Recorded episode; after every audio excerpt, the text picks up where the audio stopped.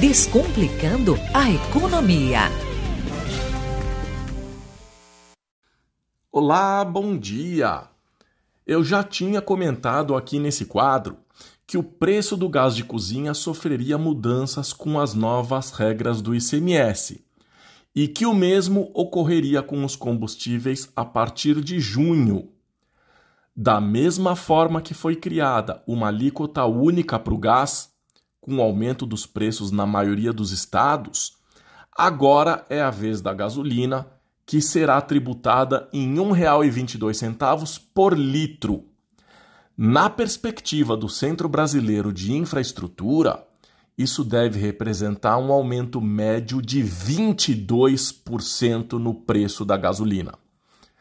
Além disso, a partir do mês de julho, voltam a ser cobrados os tributos federais sobre gasolina e etanol. Isso significa que deve aumentar ainda mais.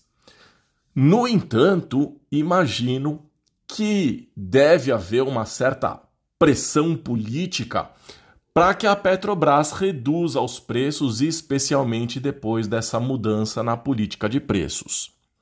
Não é novidade para ninguém que o petróleo tem um forte poderio econômico. Só que existe uma possibilidade disso estar com os seus dias contados. A dependência do petróleo pela indústria automobilística ainda é grande, mas existe uma forte aderência aos automóveis elétricos pelos consumidores de países europeus, e aqui no Brasil já está consolidado o uso do etanol. Ainda assim, a previsão é que em 2023 haja uma alta na demanda global por petróleo e que os preços continuem altos. O petróleo não é só combustível, ele também serve para óleos lubrificantes, serve para os plásticos, então a demanda ainda é grande. O petróleo crudo tipo Brent estava cotado a 128 dólares o barril no início da guerra entre Rússia, que é um dos maiores produtores mundiais, e Ucrânia. Depois disso, os preços começaram a cair. Só que a Organização dos Países Exportadores de Petróleo, a OPEP, responsável por quase um terço da produção mundial de petróleo, tem anunciado cortes na produção.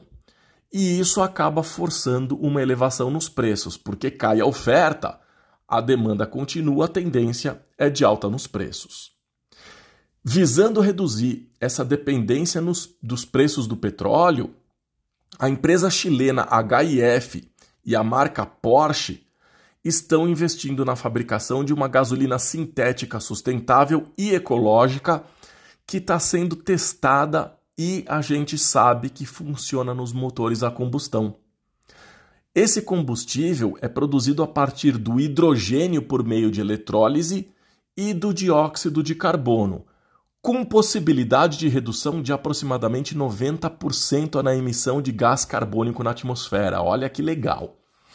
É um processo que elimina a necessidade da extração de combustível fóssil, dispensa as grandes áreas de plantação e cultivo de cana-de-açúcar mas exige eletricidade para separação de hidrogênio e água, e isso acaba gerando um custo ainda elevado.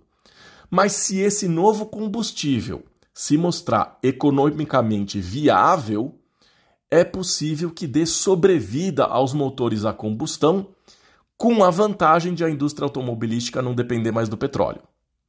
E aí fica a dúvida: será que o futuro não será de carros elétricos, pelo menos no Brasil? Será que teremos veículos movidos a e-fuel, que é o nome dado a essa gasolina sintética menos poluente? A ver. Desejo uma ótima semana e até o próximo quadro.